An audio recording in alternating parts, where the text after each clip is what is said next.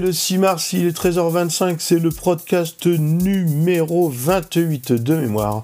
Euh, Synology nous informe qu'il y a une faille de sécurité dans Office. Alors, euh, donc, le navigateur Office de Synology, donc des utilisateurs authentifié pour injecter des scripts. Il faut savoir qu'Office c'est une surcouche de DAV. En fait, c'est une suite qui se met sur un, un onclude ou un exclude euh, motorisé par euh, Synology et donc il faut s'attendre à ce que les produits Nextcloud, Onclude ou tous ceux qui exploitent le, le protocole DAV soient affectés. Euh, Mac Forever nous annonce qu'il y a une grosse faille sur tous les PC, euh, les processeurs Intel à partir de la première génération Core, donc depuis à peu près 2006.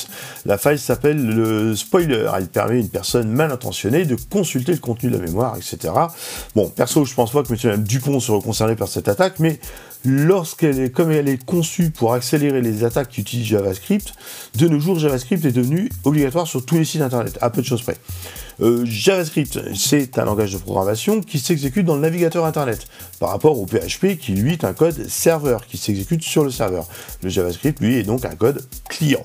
Il se sert de la puissance du pros pour calculer des images, les tailles, les boîtes de dialogue, les ombres, et utilisé à mauvais escient, il peut être très très chiant. Rappelez-vous du fameux Hurricane Roll, le truc avec Rick Ashley qui chante Never Gonna Me You Up, et il peut servir à chiffrer le PC ou en extraire les données.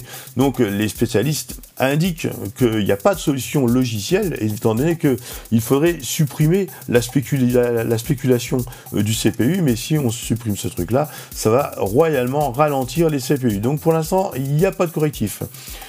Euh, ces jours de fête, euh, Informa News nous révèle qu'il y a des fichiers PDF, il y a deux failles de fichiers PDF qui en fait, ils sont utilisés par la visionneuse embarquée de Chrome et qui posent des problèmes dans Chrome. En fait, quand on ouvre des fichiers PDF, certains fichiers PDF dans les versions de Chrome, euh, il y a la visionneuse qui envoie des données vers un serveur inconnu, inconnu ou pas. Bref, ça donne l'adresse IP, la version de l'OS, la version de Chrome, le chemin et le nom du fichier PDF. Donc, toujours une, faille de sécurité pardon, qui est toujours présente dans la visionneuse de Chrome et il y aura peut-être une mise à jour bientôt. Donc euh, là voilà, encore une fois, utilisez Firefox ou autre chose.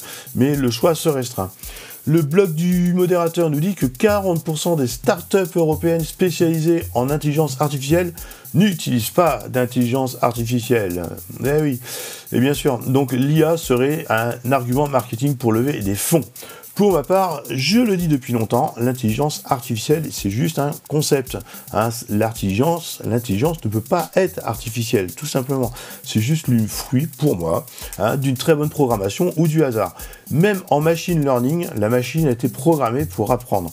Évidemment, si on la vide des programmes, ça devient une grosse calculatrice de luxe. Bon, il y a des exemples. Par contre, il y a eu un exemple de deux supercalculateurs qui auraient inventé un langage pour se parler entre deux. Ça, c'est sorti il y a quelques mois, c'est l'Arlésienne. Pour l'instant, on l'a jamais vu. Et on voit bien que l'intelligence artificielle, moi, je la vois réellement comme un danger. Je vais demander à Arthur C. Clarke de sortir de mon corps et je vais prendre mes mouchoirs, non pas parce que j'ai mon rhume, mais parce que je vais voir Captain Marvel avec ma fille.